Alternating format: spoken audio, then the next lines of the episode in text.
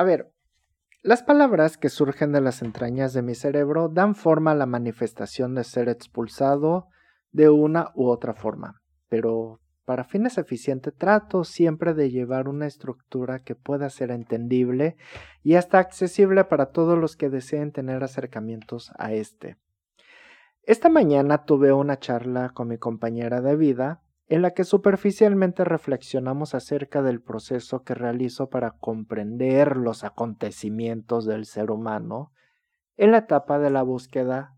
de entender la problemática de la ansiedad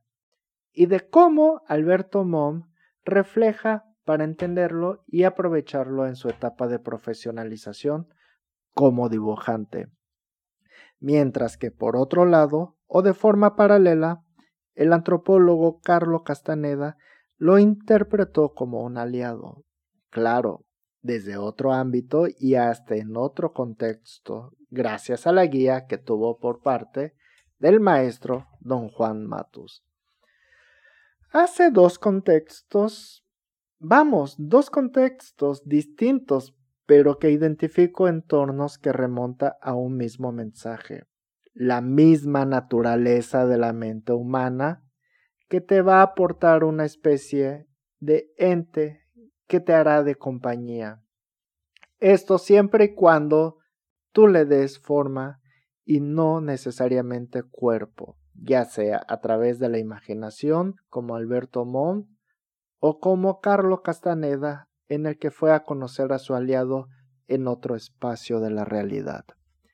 Además, podemos dar mucho más ejemplos del humano ocupando aliados. Uno más, uno más, como ejemplo, los tótems de las culturas de los nativos norteamericanos. Cambiando el sentido de la conversación referente al paralelismo cultural de los aliados que acabo de describir, es en este momento que quiero hablar acerca de cómo conectarte con aquel que ahora llamaremos ente aquel que nos gira como si fuera un satélite y que promueve estar presente, como había dicho antes, una rémora de un tiburón, aquel ente que es como un hematófago que nos está robando energía y que promueve a distraernos todo el tiempo para que perdamos la atención a lo prioritario del momento. Y que lo anterior a lo que nos puede llevar es a procrastinar. Sí, sí, así es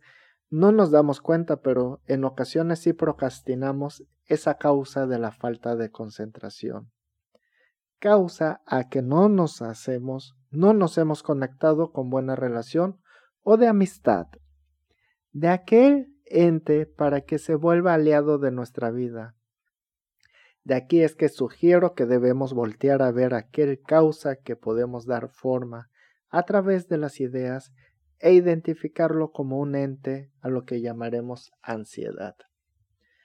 Para saber que nos que no es una circunstancia, sino algo que nos mantiene alerta con avisos constantes,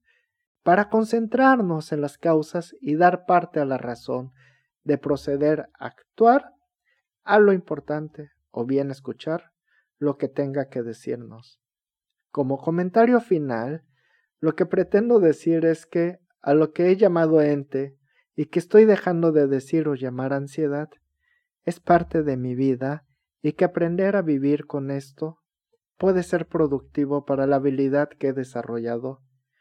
a lo largo o corto parte de mi vida, que es la escritura.